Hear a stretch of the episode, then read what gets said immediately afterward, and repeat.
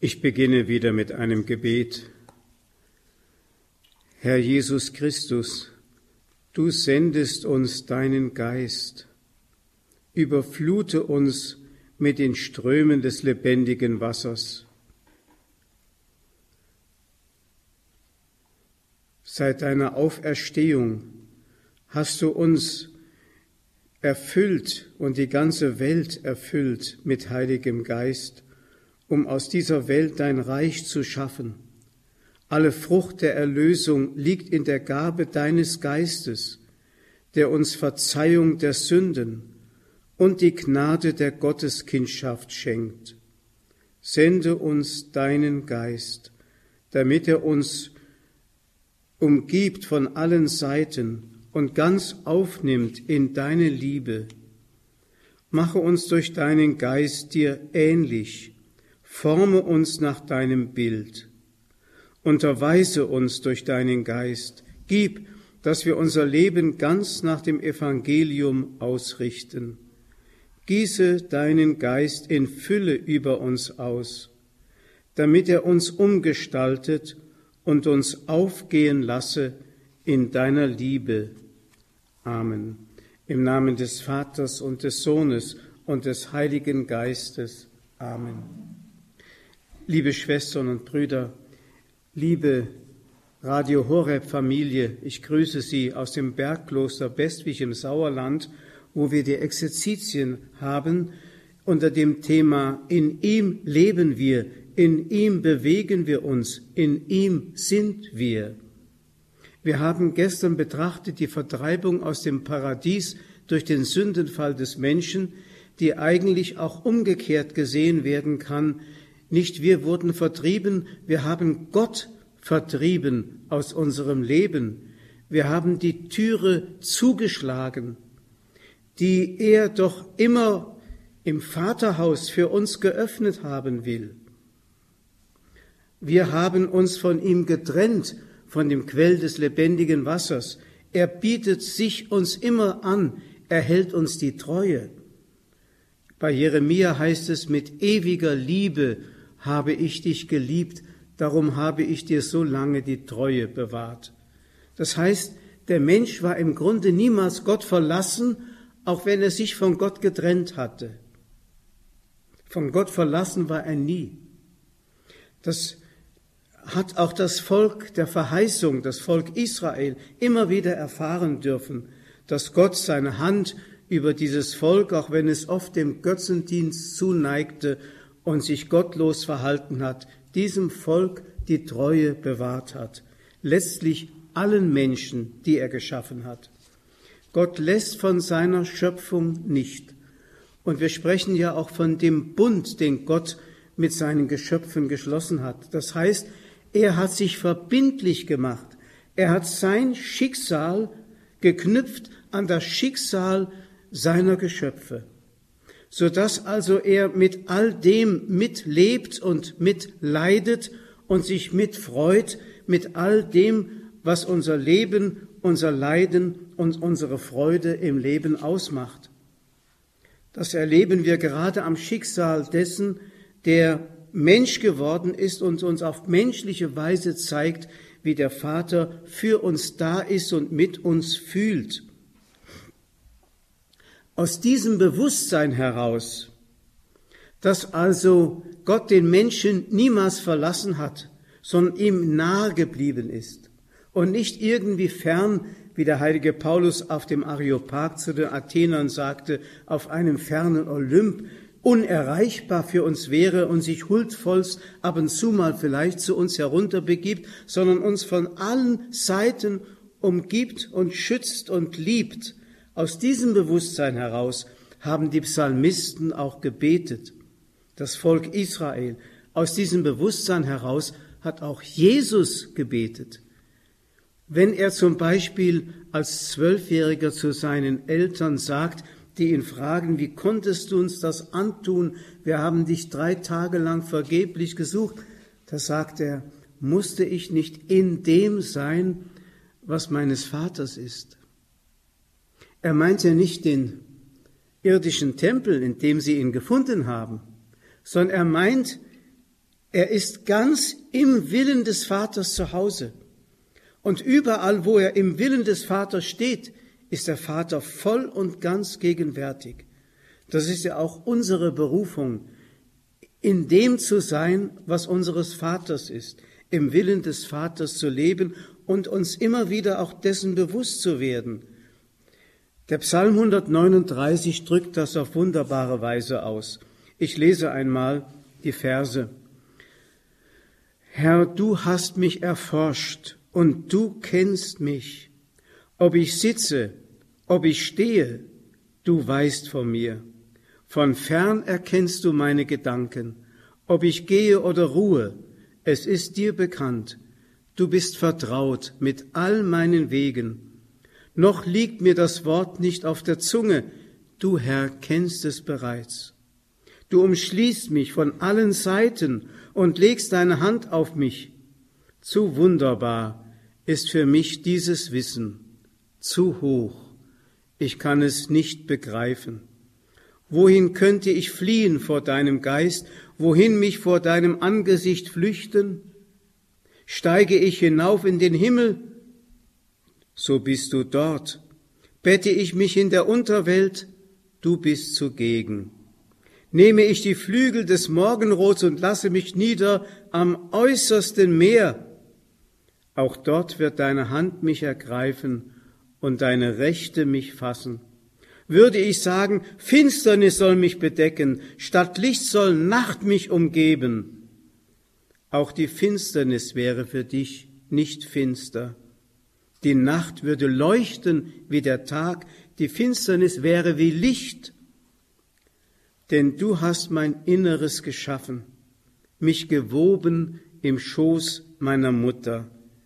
Ich danke dir, dass du mich so wunderbar gestaltet hast. Ich weiß, staunenswert sind deine Werke. Als ich geformt wurde im Dunkel, kunstvoll gewirkt in den Tiefen der Erde, waren meine Glieder dir nicht verborgen. Deine Augen sahen, wie ich entstand. In deinem Buch war schon alles verzeichnet. Meine Tage waren schon gebildet, als noch keiner von ihnen da war. Wie schwierig sind für mich, o oh Gott, deine Gedanken, wie gewaltig ist ihre Zahl. Wollte ich sie zählen, es wären mehr als der Sand, käme ich bis zum Ende, wäre ich immer noch bei dir.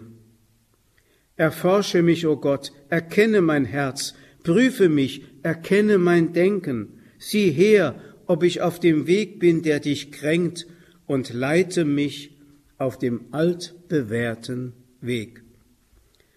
Wie oft haben wir diesen Psalm schon gebetet?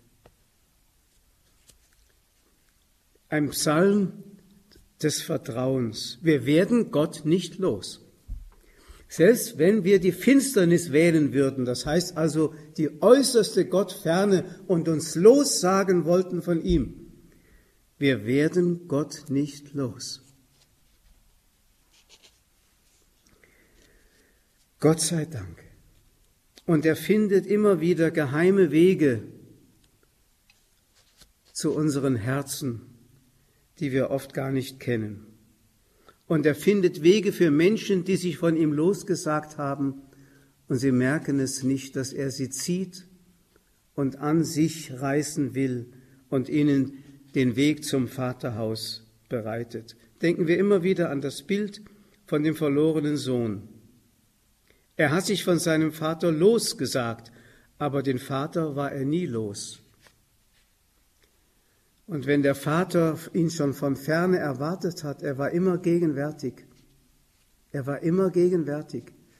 Es gibt, wie Jesus ja sagt, den Heiligen Geist, der uns an alles erinnert, der auch den verlorenen Sohn, als er bei den Schweinen saß, daran erinnert hat, dein Vater wirst du nicht los. Er erwartet dich. Die Türe steht offen. Du brauchst nur zu gehen. Mach dich auf. Gottes unfassbare Liebe zu seinem Geschöpf. Und dass Gott sich das Schicksal des Menschen so ans Herz gehen lässt, dass er dieses Schicksal mit uns teilt, das können wir wirklich nur begreifen, wenn wir auf Jesus, den menschgewordenen Sohn Gottes, schauen. Das, was für andere ein Ärgernis ist, der Gekreuzigte, ist für uns das größte Zeichen des Trostes, das man sich vorstellen kann. Er teilt sein Leben mit den Verbrechern, rechts und links,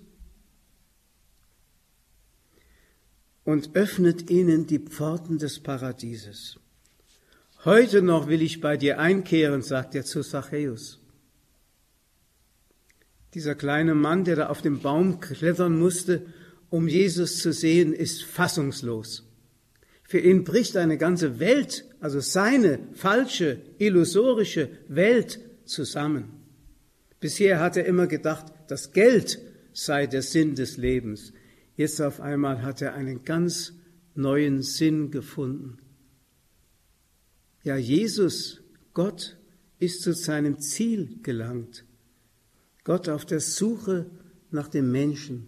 Er klopft an, er wartet nur, bis wir seine Stimme hören und ihm auftun. Gottes große Liebe zu seinem Geschöpf. In diesem Psalm 139 beginnen die Verse mit einer ähnlichen Prämisse wie in der Einleitung zu den zehn Geboten. Ich habe das gestern schon erwähnt im Buch Exodus im Kapitel 20, wo Mose auf den Berg Sinai steigt und von Angesicht zu Angesicht Gott begegnet und Gott ihm den Schlüssel reicht, wie wir wieder zurückkehren können in die volle Gotteskindschaft und uns nach dem ausrichten können, was göttliche Eigenschaft ist, das sind die zehn Gebote. Und diese zehn Gebote leitet der Herr ein mit den Worten, ich bin der Herr, dein Gott, der dich aus dem Sklavenhaus Ägypten herausgeführt hat. Wir haben uns in die Sklaverei der Sünde begeben, aber er führt uns heraus und er lehrt uns als freie Kinder Gottes zu leben. Und hier heißt es in dem Psalm, Herr, du erforschst mich und du kennst mich.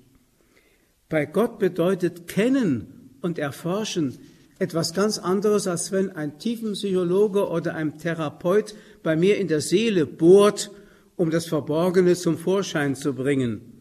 Manchmal kann das ganz ungnädig geschehen, dass ich selbst erschrecke und mich in das nächste Mauseloch verkriechen möchte.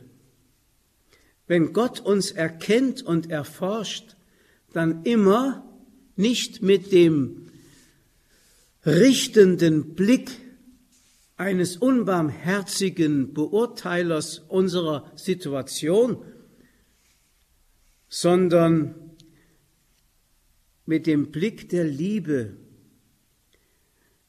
wie Jesus der Samariterin am Brunnen begegnet ist. Sie fühlt sich bis ins Innerste und weiß sich bis ins Innerste von ihm erkannt und ist beglückt.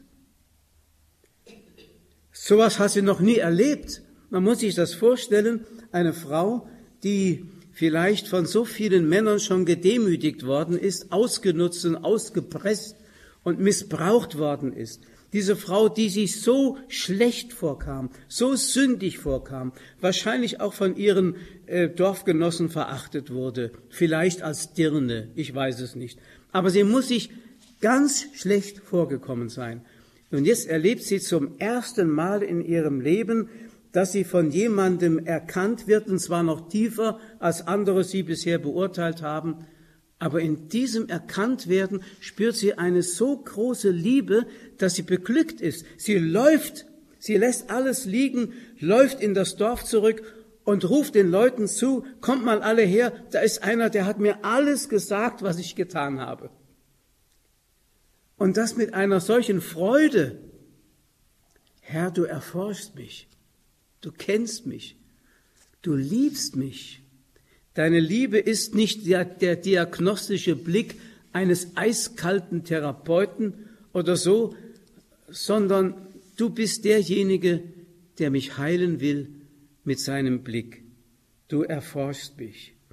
Also bei Gott heißt kennen zugleich lieben. Wenn Gott uns kennt und erforscht, dann bedeutet das, wir begegnen seiner heilenden Liebe, die uns berühren will. Man kann also diesen Satz, den ersten Satz in dem Psalm 139 auch so übersetzen, Herr, obwohl du mein Innerstes vor Augen hast, obwohl du meine innersten Gedanken und Motivationen, meine ganze Sündigkeit kennst, liebst du mich dennoch. Ich rede immer gerne von der trotzdem Liebe Gottes.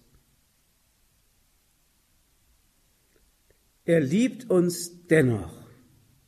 Das heißt, wir sind nicht verloren. In den Augen Gottes nie verloren. Wir können uns selbst in die Gottesferne begeben, aber verloren sind wir nie, denn der Herr ist überall gegenwärtig mit seiner Liebe. Der Mensch kann nicht behaupten, Gott zu kennen oder gar zu lieben, aber Gott liebt uns. Wenn wir Gott kennen würden, so wie er uns liebt, so wie sein Herz sich unserem Herzen zuneigt, wenn wir ihn in seiner ganzen Schönheit, Heiligkeit, Herrlichkeit erkennen würden, dann würden wir ihn natürlich unendlich lieben, noch viel mehr, als wir uns das vorstellen können. Bei ihm ist es umgekehrt.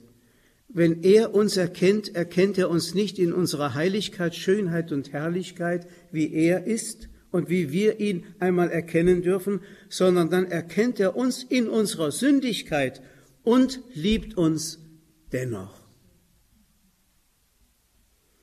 Das ist etwas, was für uns eigentlich unfassbar ist.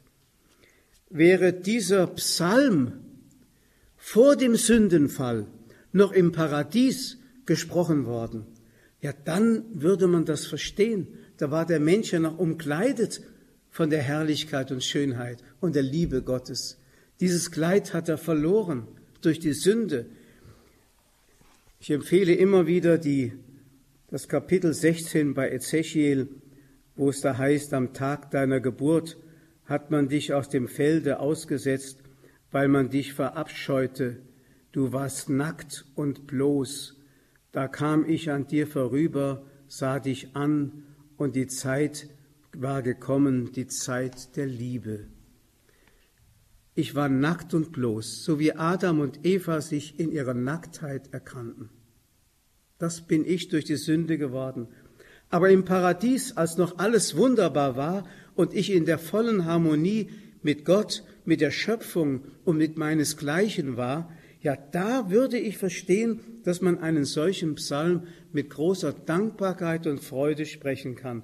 Aber der Sünder, dieser Psalm ist ja formuliert von den Menschen, die schon abgefallen waren und dann diese wunderbare Erfahrung machen, Gott zieht seine Hand nicht zurück. Das ist etwas Unglaubliches. Im Buch Jesaja im Kapitel 62, da wird ja das Verhältnis Gottes zu dem Menschen geschildert wie das Verhältnis von einem Bräutigam zur Braut. Da heißt es unter anderem, du wirst zu einer prächtigen Krone in der Hand des Herrn, zu einem königlichen Diadem in der Rechten deines Gottes. Nicht länger nennt man dich die Verlassene, und dein Land nicht mehr das Ödland. Man nennt dich meine Wonne und dein Land die Vermählte.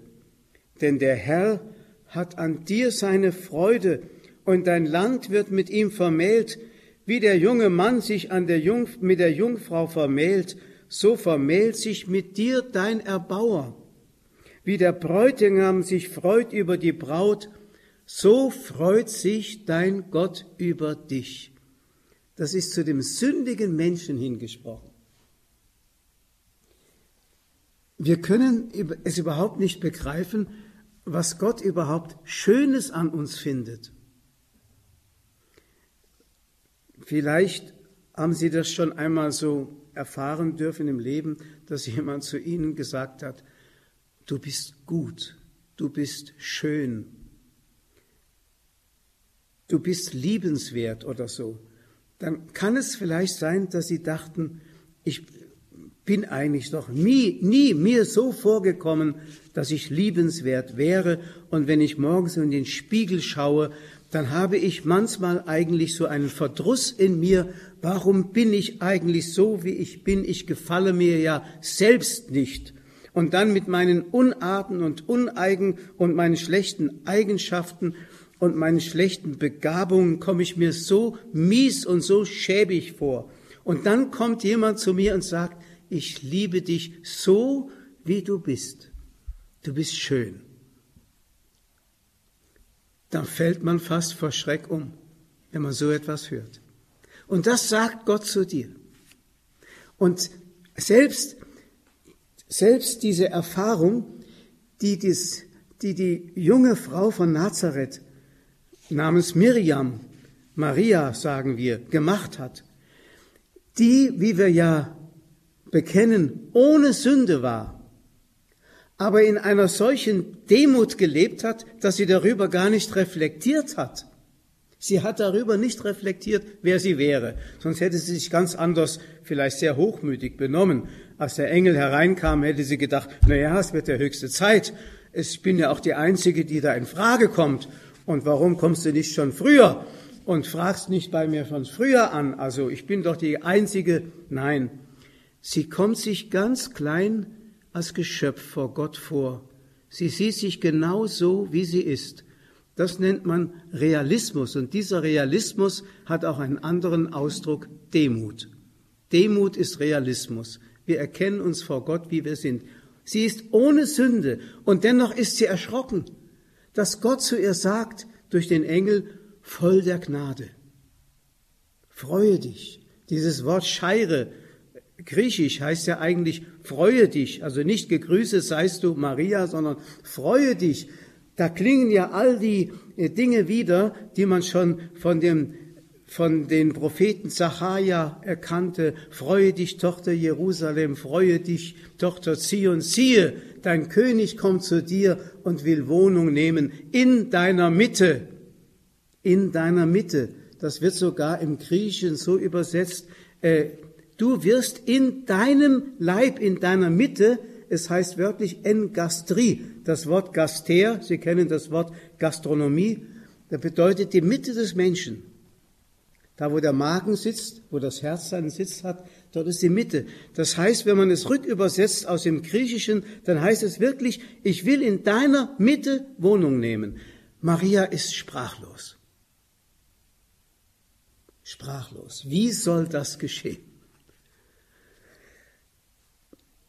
Aber wir müssten ja noch mehr erschrecken, denn wir haben ja gar nichts zu bieten. Maria hatte etwas zu bieten, aber alles war Gnade. Es war nicht ihr Verdienst, es war Gnade. Und wir haben wirklich nichts zu bieten, weil wir aus der Gnade herausgefallen sind durch die Sünde. Und dennoch sagt Gott zu dir, ich will dein Bräutigam sein. Du bist schön, meine Braut. Lesen Sie einmal das hohe Lied der Liebe unter diesem Aspekt, das alttestamentliche Lied der Liebe. Da klingt das alles an. Da fragt man sich, was hat Gott für einen Narren in, an mir gefressen, dass ich so von ihm begehrt werde und dass er mir nachläuft bis an den Ort meiner Schande. Das hat er jedoch getan. Er ist der treulosen Braut die ihn verachtet und verlassen hat und ihm die Schulter gezeigt hat, die kalte Schulter, der ist er nachgelaufen bis an den Ort ihrer Schande. Auf Golgotha wird's offenbar. Das ist die Vermählung. Die Kreuzigung ist nichts anderes als die Vermählung mit dieser sündigen Schöpfung. Bluthochzeit könnte man es nennen. Der Bräutigam steigt hinunter bis an den Ort derer, die in tiefste Schuld gefallen sind.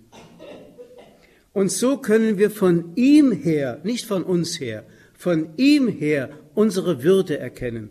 In der berühmten Weihnachtspredigt von Papst Leo dem Großen heißt es ja, Mensch, erkenne deine Würde, dass Gott das auf sich genommen hat, allein schon Mensch zu werden, also dem Geschöpf gleich zu werden, obwohl er der Schöpfer aller Dinge ist.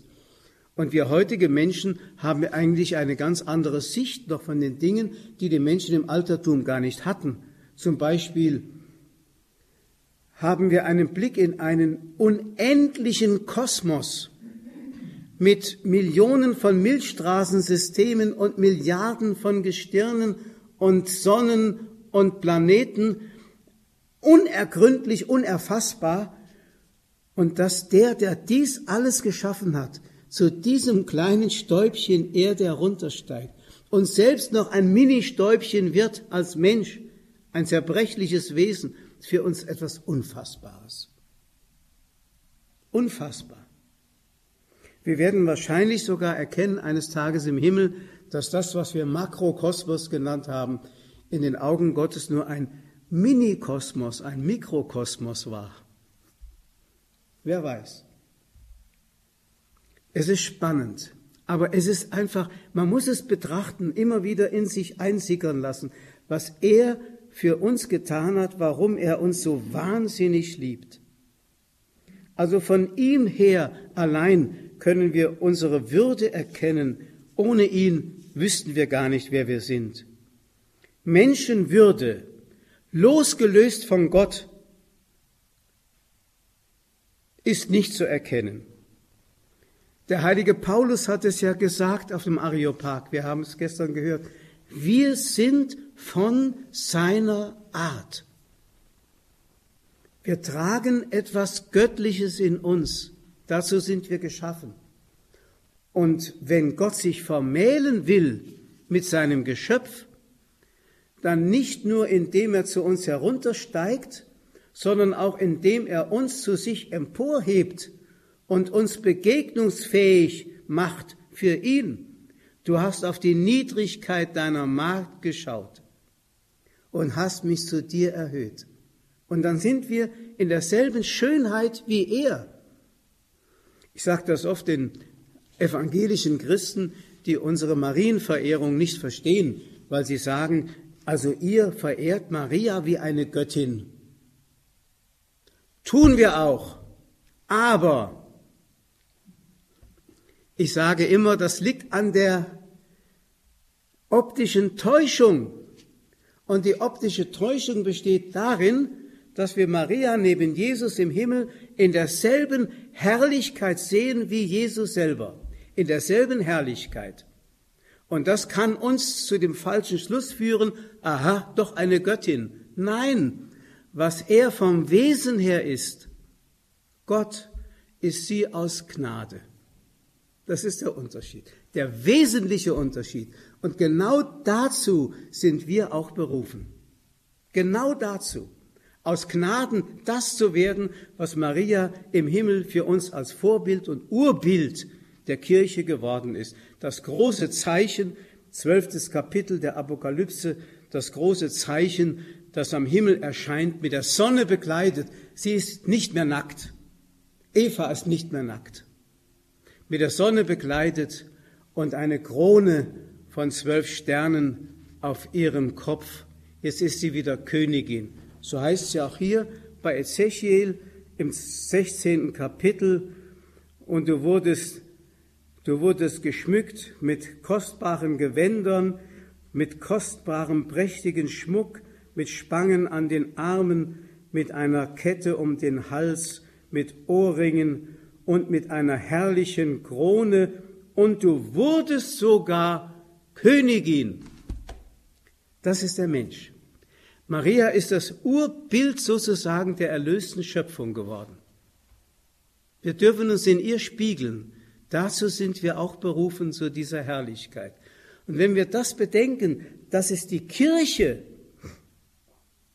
das heißt, wir irdischen, noch kämpfenden, angefochtenen, auch sündigen, dürfen schon Anteil haben an dieser Herrlichkeit, weil wir in dem einen Leib Christi mit allen verbunden sind, die vor uns waren und schon im Himmel an dieser Herrlichkeit teilhaben. Gott liebt uns wahnsinnig, man kann es wirklich sagen, wahnsinnig.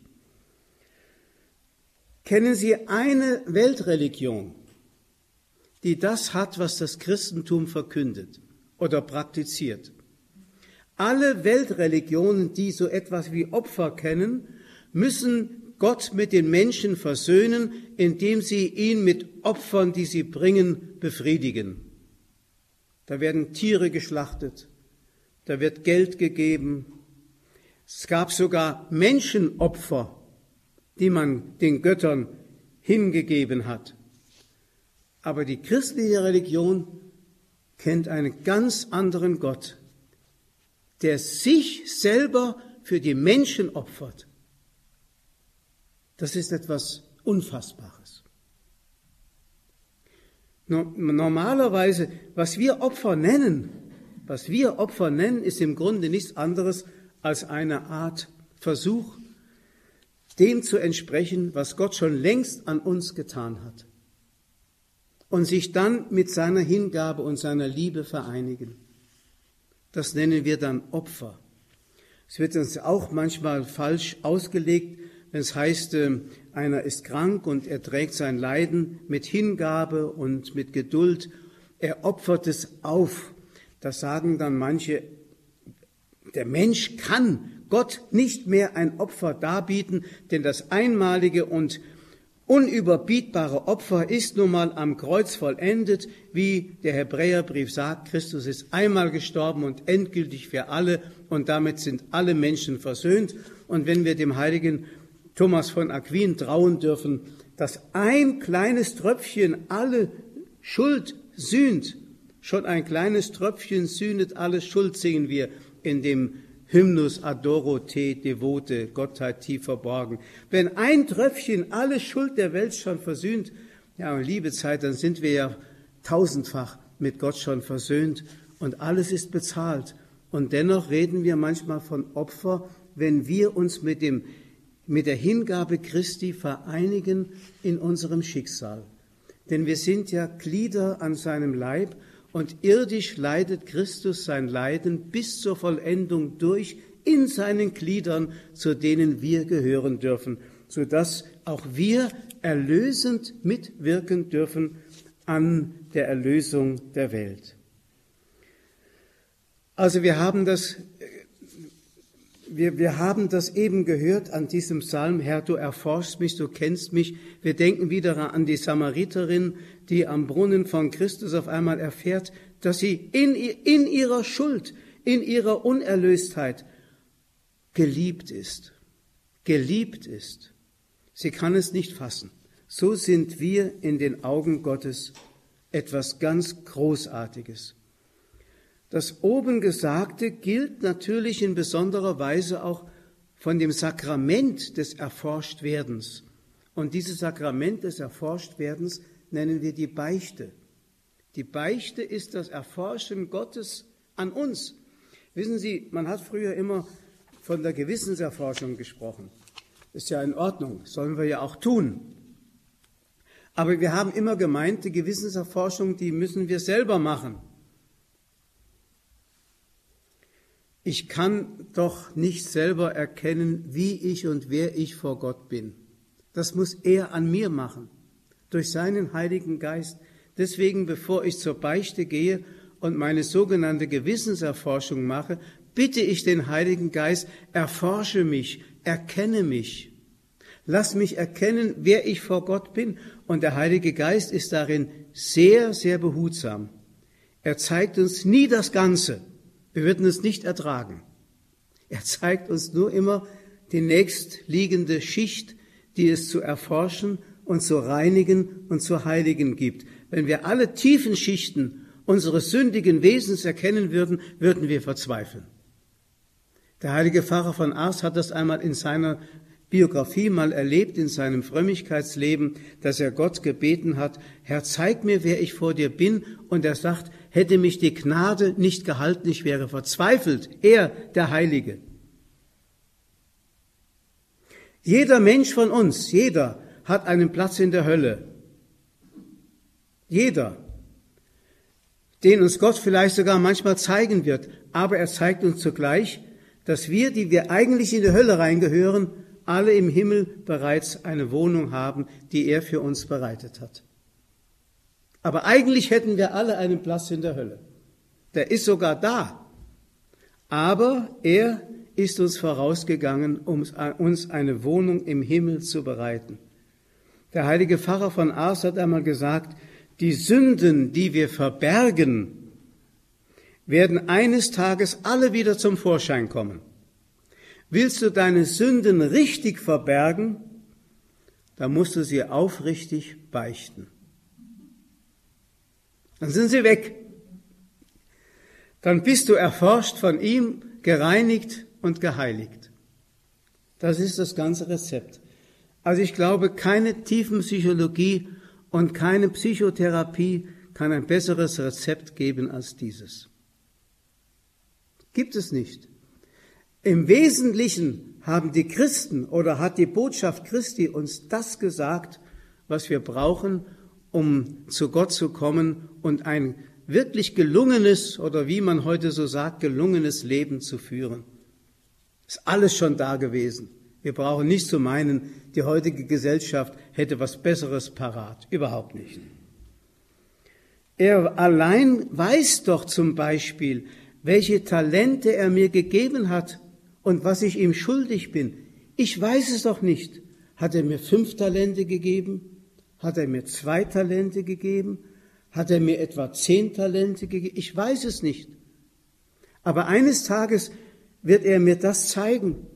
Du hättest das und das noch tun können, aber du hast versagt. Ich habe dir das anvertraut, aber du hast das anvertraute Gut nicht richtig bewahrt, geschweige denn vermehrt. Das kann mir alles eines Tages vor Augen kommen.